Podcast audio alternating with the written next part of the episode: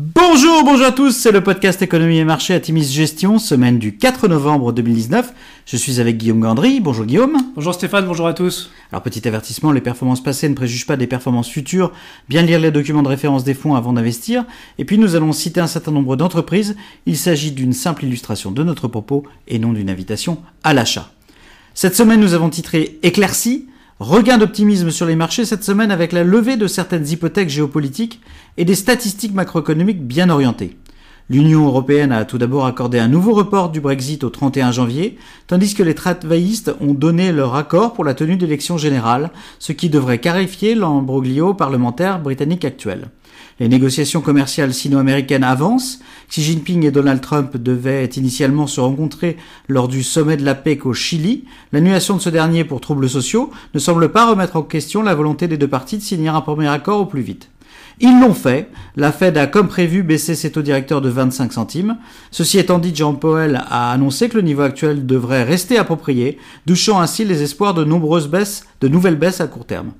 Dans le domaine des fusions-acquisitions, la grande opération de la semaine aura été l'annonce du rapprochement de Fiat Chrysler et Peugeot à 50-50. Ce sont deux dossiers qui sont absents des fonds pour créer le quatrième constructeur automobile mondial. Notez par ailleurs la confirmation par LVMH, titre présent dans plusieurs de nos fonds, de discussions préliminaires pour l'acquisition du joaillier US Tiffany. En fin de semaine, de bonnes statistiques sur l'emploi US et une activité manufacturière chinoise au-dessus des attentes auront contribué à booster les marchés. À noter la baisse des taux US et la levée du suspense quant à un hard Brexit oblige, eh bien l'euro s'apprécie de 0,79% contre dollar. Sur la semaine, bonne semaine, le CAC 40 progresse de 0,7%, le SP500 et le Nasdaq battent leur record avec une appréciation de respectivement 1,5 et 1,7% sur la semaine. Et on a eu plutôt de très belles publications cette semaine, Guillaume. Effectivement, Stéphane, encore une grosse semaine de publications dans l'ensemble favorable à vos fonds. Euh, parmi les plus représentatives, notons euh, L'Oréal, Essilor-Luxottica, Airbus ou Straumann, qui ont affiché des résultats trimestriels remarquables.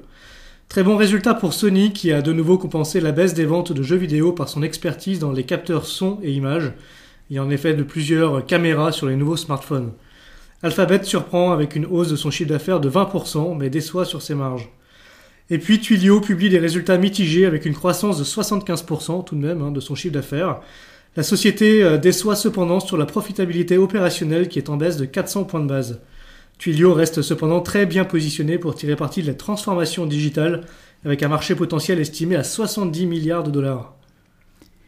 Alors en conclusion, eh ben, ici c'était enfin l'année des valeurs européennes? Les indices européens ont discrètement mais sûrement rattrapé les indices US cette année avec un retour de flux de souscription peut-être de court terme mais très certainement positive. Euh, c'est peut-être selon nous le moment de charger son PEA et son assurance vie euh, de beaux projets de croissance avec Atimis Millennial Europe par exemple. Du côté des publications d'entreprises, le rythme devrait se ralentir dans les prochains jours. Au 1er novembre, 71% des entreprises du SP500 ont publié leurs résultats et 76% ont publié au-dessus des attentes. C'est au-dessus de la moyenne des cinq dernières années. Et tout cela selon euh, FactSet. À quelques exceptions près, les publications sont favorables dans nos fonds, validant pleinement la pertinence des thématiques choisies. Pour ce qui est de nos fonds d'allocation, Atimis Patrimoine et Atimis Global, qui ont de très bons résultats cette année, nous maintenons nos allocations en l'état. Compte tenu de l'éclaircissement des perspectives, il est temps selon nous de reprendre le chemin des arbitrages en faveur des fonds d'action pour les plus timides, qui sont restés à l'écart du marché. Nous vous souhaitons une excellente semaine à tous et entre-temps nous allons faire une petite note publicitaire.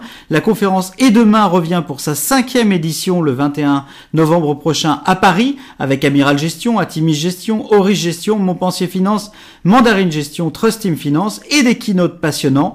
Il reste quelques places. Inscrivez-vous sur le site www et demainconférence.com en un seul mot et sans accent www.etdemainconférence.com et nous vous souhaitons une excellente semaine à tous. Très bonne semaine à tous.